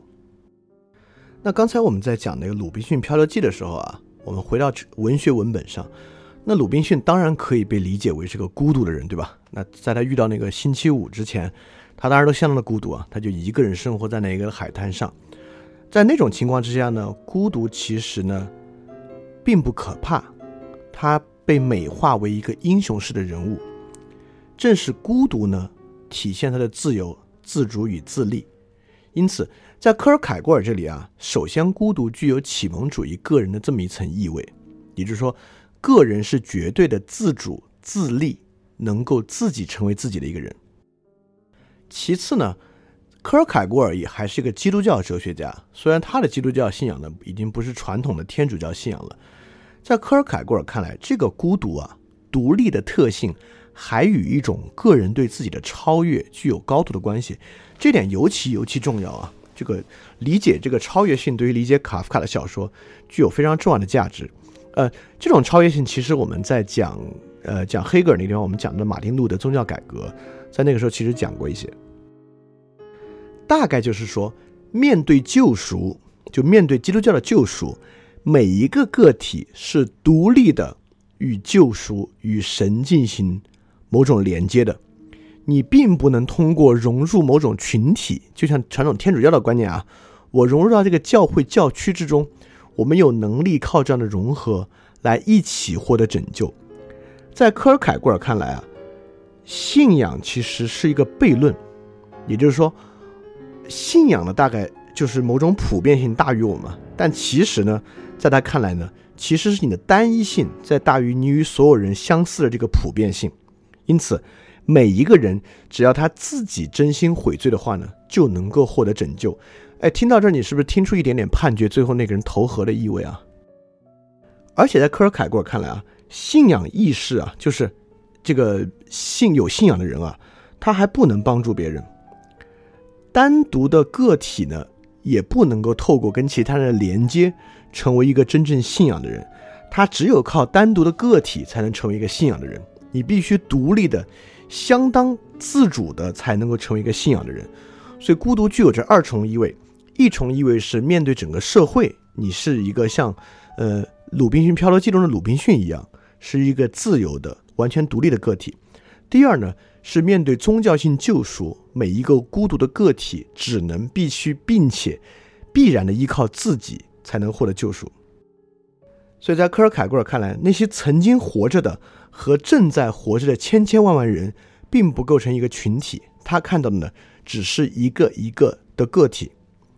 呃。当当我们听科尔凯郭尔这个观点的时候呢，我觉得重要的不是去判断他是不是对，因为你立马可以在演化理论上举出他的错误，在呃社会心理学上举出他的错误，在经济学的意义上指出他的错误。我也很不认可科尔凯郭这个观点，但是我想说的是，科尔凯郭尔启示的一种现代精神，就是现代社会里面每一个人或多或少其实具有某种科尔凯郭尔式的个体。为什么你这么自恋？嗯，这个你指的是很广义的，不是不是听着这个具体的个体的你，你也可以想你周围的人，为什么这么自恋？你的社交账号，你独立的在获得其他人的赞美，构筑自己的形象，等等等等，在这个基础之上呢，其实都是某种科尔凯郭尔式的个人。而我们想象卡夫卡自己，他为什么那么害怕结婚，认为自己与其他人的关系必然异化，并且他追求自己个人，包括他的小说笔下的个人。呃，很典型的是判决结束的这个人和嗯，你们可以去再看一篇 也相当虐，非常非常虐的一篇，在流放地，嗯，结束之后那个官兵，那官兵恰恰就是在他的老长官死了之后，自己非常独立孤独的在维持着这么一个东西，啊，之后也死了，相当相当虐，这个我就不我就不进一步剧透，你们可以去看，呃，在这里面其实都在体现科尔凯郭尔式的超越性的个人，在这个情况之下呢，科尔凯郭尔将人生分为三个阶段。分别是审美阶段、伦理阶段和宗教阶段。就审美阶段呢，就是一个最低的境界了，就是它的特点就是人在意的是感性的直接性，就觉得哎挺好，现在挺好。包括你可能，呃，吃饭呀、听音乐啊，都应该是某种审美的阶段，就是此时此刻就能代表审美啊。审美的大概都是在当下的，此时此刻的。那伦理阶段在科尔凯郭尔看来呢，就是理性阶段。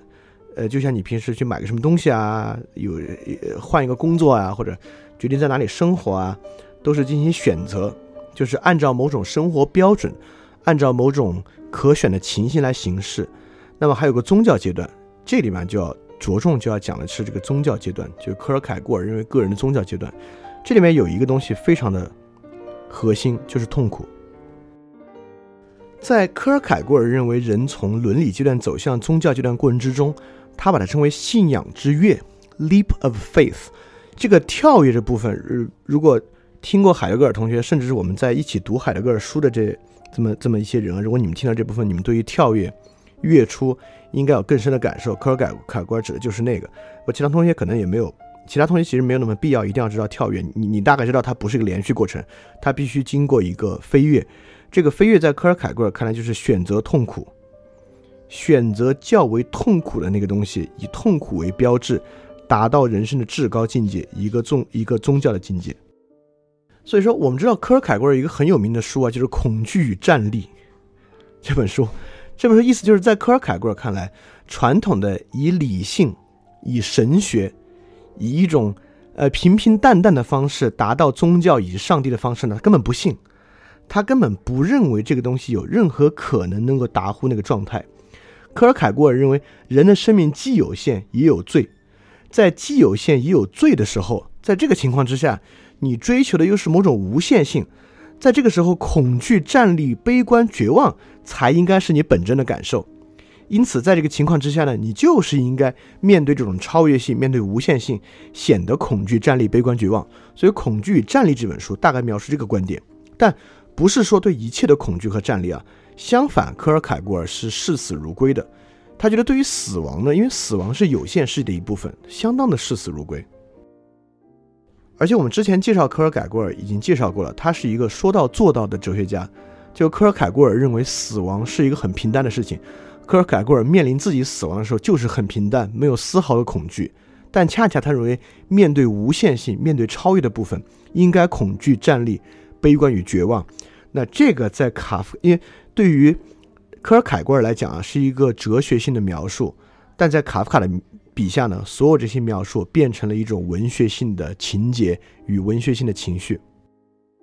所以这个就是科尔凯郭尔式的个人，而这种个人呢，深刻的影响了卡夫卡。卡夫卡其实是一个阅读量相当大的作者，就卡夫卡在写小说之前，他是类似于科尔凯郭尔啊、尼采这些书，他都是读过的，在一些日记片段之中呢，也提到这些东西。但这个地方我要分辨一句，不是因为卡夫卡读过这些东西。在下笔写作的时候，你在用理性的方式去构建，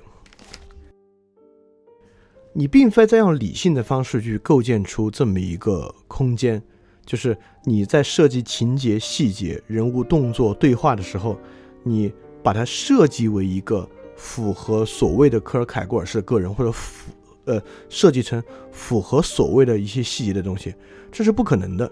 就因为你恰恰要构建出这种具有张力的空间，这种张力的空间呢，似乎在我看来啊，是绝不可能预先设计的，绝不可能想的面面俱到。这个动作恰好一下子就走入就我们刚刚说刚才说那个模糊的地带，啊，恰恰是在你经过这些阅读的基础之上，啊，你从知识性把握其存在，但更重要的是从生活经验把握其感受。事实上，卡夫卡。或者任何人类似陀思妥耶夫斯基，我们知道陀思妥耶夫斯基本身生活的就很困苦啊，在西伯利亚流放了四年。那正是这样的经历促使他，其实他达到这个状态，因此他再去下笔写的时候呢，能够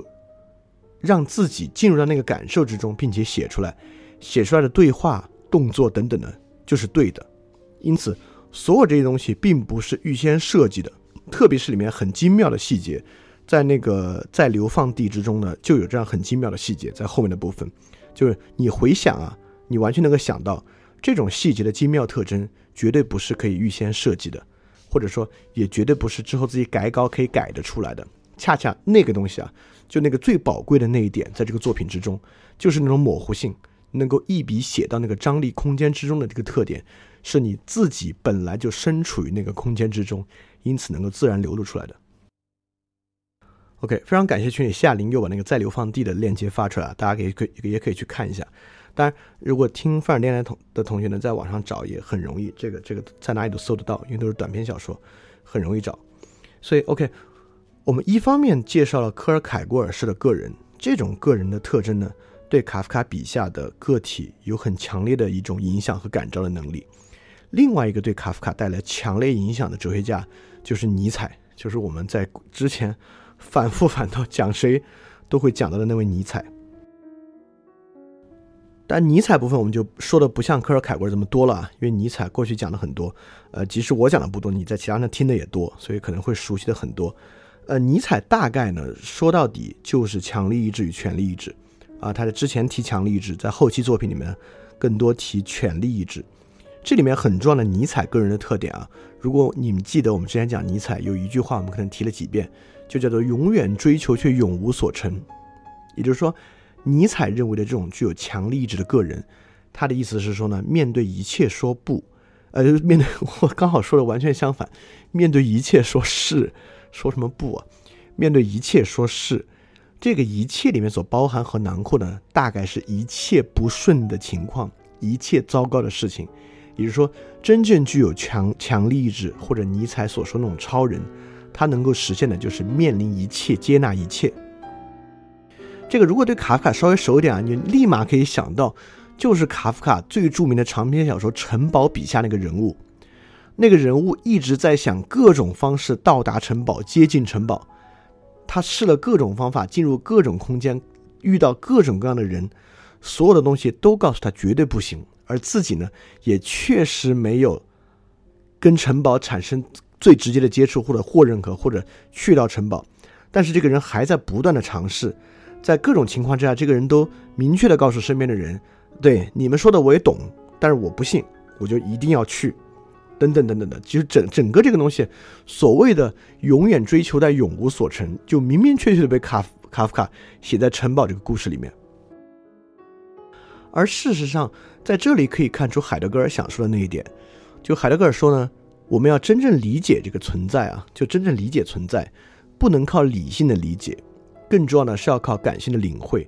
所以说，当尼采说到对一切说是，当尼采说到永远追求但永无所成的时候，其实听起来是很荒谬的。就人为什么要对一切说是？就人为什么要要永远追求但永无所成？那不傻吗？对吧？你你永无所成就换个路子了，你遇到不好的事情就不好了，你就你就说出来不好了，就这有什么好处？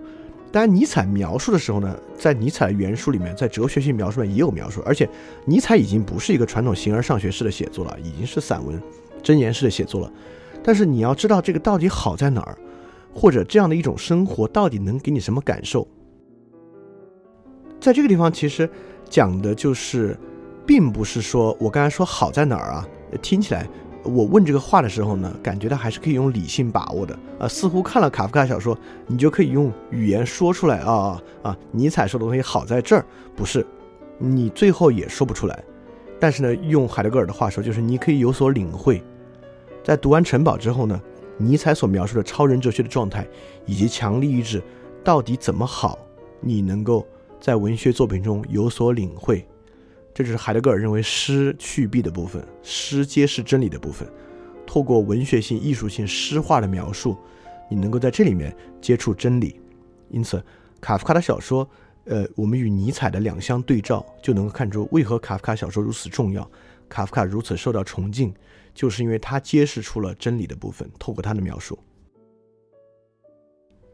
那么这里面还有一个，就是对一切说是，是不是就什么都好呢？这听起来也很奇怪，对吧？就一一个人对一切说是什么都好，什么都是，这个人看起来也疯疯的啊。就尼采讲的这个强力志呢，倒也不是对一切说是，这对一切说是的一切啊，我们刚才也分辨了，它大概是那种不顺不好的意思。就尼采也讲到对一切价值重估，这里面大概他要说的就是，尼采认为啊，新时代的面向未来的哲学应该是肯定那些一直都在被否定的，而重新评估那些。一直都在被肯定的，也就是说，在我们生活的任何历史时代，特别是我们就看今天吧，就我们先不管古希腊，也也我们我们也没有足够的呃信息去了解，但就是今天呢，有很多东西是一直被否定的，我们一直觉得这东西不好，那个不好，那个不能碰，那个不能要，我们也认为有东西就一定好，比如说成功啊、金钱啊、房子啊等等等等一切啊，就一直好。尼采是这么一个观点。一定要旗帜鲜明的去肯定那些一直被否定的，而一直被肯定的呢，要重新评估。啊，这个在卡夫卡的小说里面呢，也也相当相当的明确。啊，其实就是《城堡》这个小说，就如何村民一直被否定的呢？就是 K 一直要去做的，村民说不行的，那 K 都要去做。村民村民觉得好的，比如说里面有一老爷啊，那老爷享受了像神一样、皇帝一样的崇拜，那 K 就认为那凭什么呀？我觉得我也觉得那个很普通啊。所以 K 在里面做的事情呢，就非常非常像尼采的超人，但是跟尼采超人不同的，就他依然是一个卡夫卡式的超人，他具有卡夫卡想达到的那种超人意志。同样呢，在那那里面那个人呢，也对婚姻生活向往，认为婚姻生活似乎可以给你的答案，同时呢，也受到性欲的折磨。在里面很多时候呢，他也精虫上脑，甚至背叛自己的婚姻，所以他是一个。就是尼采讲的还是一个比较极端的人的状态，卡夫卡写出了这种英雄在现代社会的真实反应，就一个最好的情况，在现代社会能到什么地步？在一个灰暗的、充满绝望色彩、荒唐的村庄城堡之下，一个具有超人哲学的、一个拥有超人权力、权力意志、强力意志正常人能够做到哪一步？就是卡夫卡笔下 K 能够做到的部分。所以，《城堡》这个小说啊，真的是相当相当的重要。而城堡里面其实还反映了尼采特别重要的一个特点，就是到底人被什么所控制？呃，我们其实知道，我们之前也大概讲过，就现代很著名的或者说最受关注的一类观点，就是呃理查德道金斯那本著名的《自私的基因》。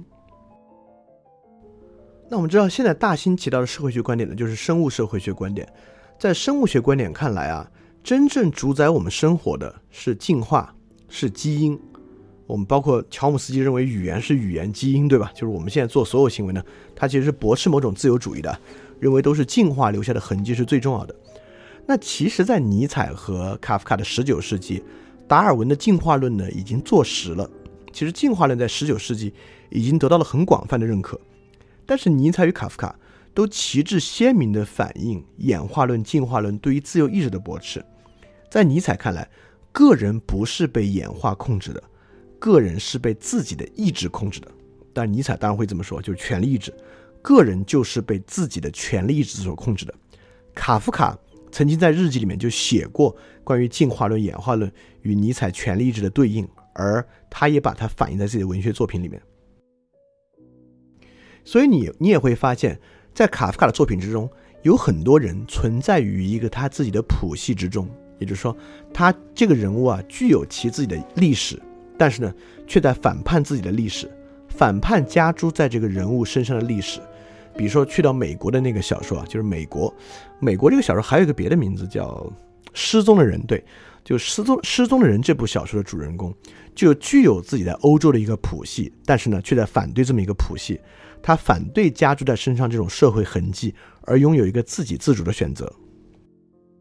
所以通过这一点呢，也可以看出尼采式的个人对于卡夫卡的影响。所以我们刚才讲了两种哲学思想脉络对于卡夫卡小说笔下人物个体自主性的最大的影响，一个是科尔凯郭尔式的孤独的个体，一个是尼采式的强力意志的呃权力意志式的个体。分别呢，这两种哲学思想，我们可能无法从理性上去很好的把握它，但却真正可以透过。卡夫卡的笔下的小说人物和小说人物所面临的情节选择，去很好的领会这两种意思。那么，卡夫卡笔下的人物还有一种非常强烈的现代特征，就是身体对于这个人的绝对控制性。因为，呃，这个我们之前讲很多啊，就笛卡尔的心物二元论，在笛卡尔的心物二元论看来呢，就是我思故我在。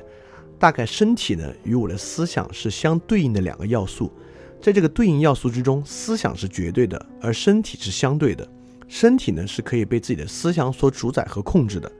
但是我们之前其实很早很早就讲过了，所以二十世纪哲学的身体回归或者身体转向，就是转向去研究其实身体的摆置、身体状态对于一个人的根本的主宰的特征。而卡夫卡的小说呢也。很先见之明的去接触了这样的东西，因为真正在哲学上开始讲这个呢，还是从呃像福柯啊、巴塔耶啊他们开始兴起的。但卡夫卡讲的要早得多啊，所以在卡夫卡，比如说，我们可以做个两相对照啊，在陀思妥耶夫斯基的小说中呢，人物的思想呢，恰恰是大于他的身体的。就里边那位大学生呢，他大概是在很饥饿、贫困、不顺的情况之下，但是呢，感觉他是一个很有想法、一个很自主的控制着自己命运的人。他虽然饥饿，他虽然活得很不好的情况之下，依然能够精妙的杀死一个人，逃脱警察的追捕啊，等等等等，最后呢，也能够自己走向呃自首啊、忏悔啊这样的行为。就在陀思妥耶夫斯基笔下的个体呢，依然是不受自己身体束缚的个体，但在卡夫卡的笔下的所有人，这些人的状态都与人的身体有强烈的关系。呃，我们最简单的就是《变形记》，就《变形记》。我们刚才讲了，它是超现实主义与现实主义的结合，里面唯一超现实主义的呢，就是他的身体，那个人的一切，自己脑子里的想法、周遭世界的反应、其他人的选择、家人都是正常的，唯一不一样的就是他的身体。所以说，在这里面，呃，当然，你看我们现代社会，比如说我们将身体的摆置啊，我们之前也讲过，比如现代性里面讲过，呃，我们如何将人呃摆置在一个公寓空间之中。地铁之中、公共环境之中、安检之中啊，都是一一套身体控制术，身体控制术的权达权力关系。但是卡夫卡一步走的更远，他不光在讲这种呃结构化的官僚权力对身体的影响，他还将身体呢放在了更加奇怪的一种情况之下，他把它变成一个甲虫，就让它显得超级超级荒谬的一个情况来看。所以说，卡夫卡非常强调身体的摆置，他认为身体呢其实是根本。这里面有一个很有名的小说是卡夫卡的，叫《绝食表演者》，就是他讲的有一个人呢，他就是一定要绝食，所以这个马戏团的人觉得，哎，这个绝食还挺有意思的，就把他关一个笼子里表演。后来这个笼子呢，就因为他各种各样的摆置方法，这个最后就给自己饿死了。他一方面是在讲啊，一个人被异化为动物的过程。在一个马戏团、一个商业关系之中，一个有意志力的绝食之人，最后非常荒唐的变得像动物一样，摆在动物旁边。由于在一个过道里面无人照料，就真的饿死了。这么一个很荒唐的故事。但在这个故事之中，最荒谬的一点和故事所有冲突的焦点，就是这个人的身体。他从自主绝食，到在笼子里绝食，到在笼子被摆在一个地方。和笼子被挪到另一个地方，就整个这个过程之中的变化关系是这个小说的根本。包括有另外一个，就是我们刚才提到那个小说啊，就在流放地，就在流放地，呃，因为非常非常好，所以大家自己去看。我们就我我就不说细节，但我可以抽象的说出来，整个在流放地里面详细描述的，就是一套非常精密的对身体控制和对身体进行改造的技术。在流放地里面描写的最细致的所有部分，都是我们如何控制、如何改造、如何对待一个人的一具身体，以及它里面探讨一个最核心的，就是它其实是要去惩罚一个人，其实是要去影响他的心灵。但所有这一套对心灵的控制，都是依靠这个对身体的控制来完成的。包括我们刚才讲那个小说《美国》，就是就是失踪的人里面是也是一样，在这里面那个人去到美国，就听说啊，美国人发明了一种工厂高效的方法，高效运作的方法。呃，其实这个高效运作方法今天已经实现了，就是富士康式的流水线。所以你看，富士康很多人也受不了压力跳楼啊等等的，跟这个都其实有关系。就是我们发明了一种高效率的对待、摆置和使用人身体的方式，而这个东西呢，对人产生了一种深刻的心灵影响。这个在卡夫卡的个体之中是一个非常重要的主题，就是人的身体与人的关系。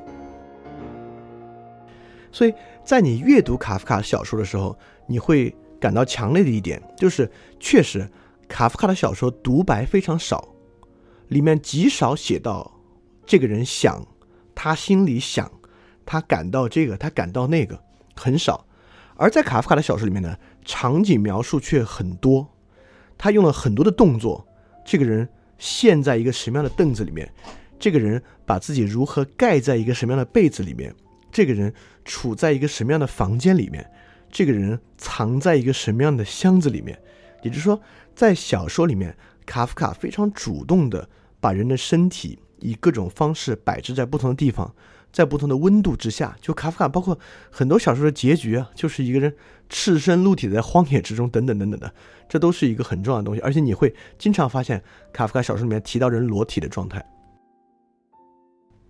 当然，裸体状态这一点跟自然主义，就是跟欧洲当时盛行的自然主义啊，人回归自然啊，天体，就直到现在很多欧洲，特别德国人还很信这个天体，这个这个天体主义理论啊，这这是这是另外一块了。但确实在卡夫卡的小说里面呢，你能看到很多身体的东西，而更少看到类似托斯托耶夫斯基式的心理分析的东西。而卡夫卡的心理分析全部变成读者可以自己去阐释，读者可以自己去感受的诸多要素去体现出来。所以这也是一个相当重要的特征啊。而透过这个特特征里面呢，就是我们在二十世纪身体回归哲学之中所分析的那些身体、身体摆置与心灵的这套这套方法、这套内容呢，其实已经非常具有前瞻性的被卡夫卡用于他小说的情节之中了。所以在这个特点上，我们也确实能看出，呃，为什么只开呃最开始要提到这个时代可能与时代对应性关系最强的小说家和文学家就是卡夫卡。而说今天最后一点，就卡夫卡笔下个体的情况，这跟尼采当然也有关系，就是非理性。就是你看完卡夫卡，你再回想你看过的其他电影、其他小说的人物，特别是一些荒诞的又很高级的小说里面的人物，你就会发现那个人物的特征啊，基本上就像是从卡夫卡的书里走出来的。我可以举一个例子，呃，我不知道你们多少人看过，应该这个电影还蛮火的，就是之前宁浩拍了一个电影叫《无人区》。无人区里面塑造了一个非常荒诞的一个场景，是一个中签的加油站，它是个黑店啊，就是这个加油站有色情表演，加油巨贵。然后里边呢有一个小卖部，小卖部里面有一个一直吃着瓜子儿、看着电视剧的一个一个女的售货员的形象。那个售货员所有的表情、对话极其荒唐，极其荒诞，而那个荒唐荒诞劲儿呢，其实就像是。完完全全那个人的塑造，那个人的一整套非理性形象，就是卡夫卡笔下的非理性人的形象。卡夫卡笔下经常塑造非理性的个人，这个非理性的个人分两种，一种是主角呈现非理性行为，就比如说我们刚才讲那个判决啊，就判决里面本来前面是那个主角极其理性，他用了很多符号去呈现理性，他是个商人，比如他说，呃，销售额翻了五倍，对吧？这种数字关系呢，相当理性。那最后他爸一句判决，自己就出去投河资金了呢，又相当的非理性。但里面另外一种非理性呢，就是里面的配角角色，呃，基本上卡夫卡小说是将一个相对具有理性意志的主角置入到一个非常荒谬的环境之中，是他小说的一个基本的一个走向。这个走向有道理的，因为读者本身不是个疯子嘛，对，读者本身几乎是理性的，所以因为读者就是顺着主角的角度去体现这个事儿。比如说《城堡》这个小说，还是举这个例子啊，因为《城堡》里面出现了最多的人物。城堡里面除了主人公一个人之外啊，没有一个正常人。城堡里面出现的所有人都怪怪的。其城堡里面主角遇到的所有人，从进入城堡第一秒钟开始，遇到的任何人都是非理性人。而这里面我想说一个特别重要的，非理性跟疯癫是很不一样的。比如说，这个人遇到的人不是在街上大呼小叫，互相。打，然后喊，不懂你的意思，不是，就非理性与疯癫是不同的。疯癫呢，可以说没有结构，是完全的混乱。但我们可以透过卡夫卡的小说感受到一个很重要的东西：理性当然有其自己的结构，这个结构就是逻辑。那不管是亚里士多德逻辑、黑格尔逻辑，还是形式逻辑，它都是逻辑。非理性呢，其实也有自己的结构。当然，今天绝绝对不准备我们能够讲出非理性是什么结构啊？可能直到今天，我们还没有人对这个有所定论。但我们可以，你明确的感受到，所有人的行为都构造出这个灰暗而荒诞的空间，但不是没道理的，不是胡写的。这里面所有人的荒诞，而且也不不是简简单单的放大了现代人的某种反应，将它夸张化，不是。里面比如说。很荒唐的就是 K，就是 K 就是城堡的主人公啊，K 的两个助手，这两个助手从开始到后面的不断过程之中，呈现出一种一可以说有一点点小孩似的，呃打闹、荒唐、夸张的非语言的动作反应在里面，就是里面一种典型的非理性模式。这个非理性模式呢，在卡夫卡的其他小说里面也被附着在其他人物身上。也就是说，卡夫卡的小说除了主人公啊，就像是一幅非理性的画卷和图景，里面描述的很多个体都是非理性个体。那这个时候为什么说跟尼采相关呢？那就要反过来问一句：一个非理性的个体，它的动力是什么？就什么在 drive 它？什么东西在引导的和驱动着它？恰恰呢，我们可以发现，一个非理性的个体呢，恰恰意志在驱动着它。就是用科尔凯郭尔话讲，就不是伦理在驱动它，是宗教在驱动它。或者用尼采的话讲啊，肯定不是某种算计在驱动着他，而是他的权力意志与强力意志在驱动他，驱动着他成为一个很荒谬的人。而恰恰在这里面最重要的是看出这些荒谬人背后的那个实质，也就是说，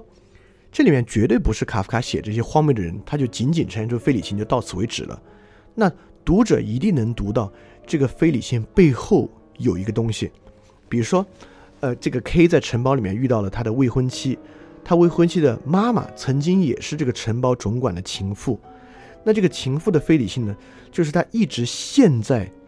就是跟那个总管很短暂的情妇关系所带给他的这种自我认同里面，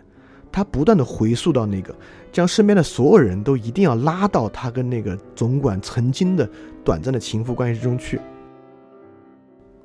导致他在里面的所有反应、对话。动作都是很荒唐的，也就是说，在正常世界里面不会有人这样去反应，做出这样的反射。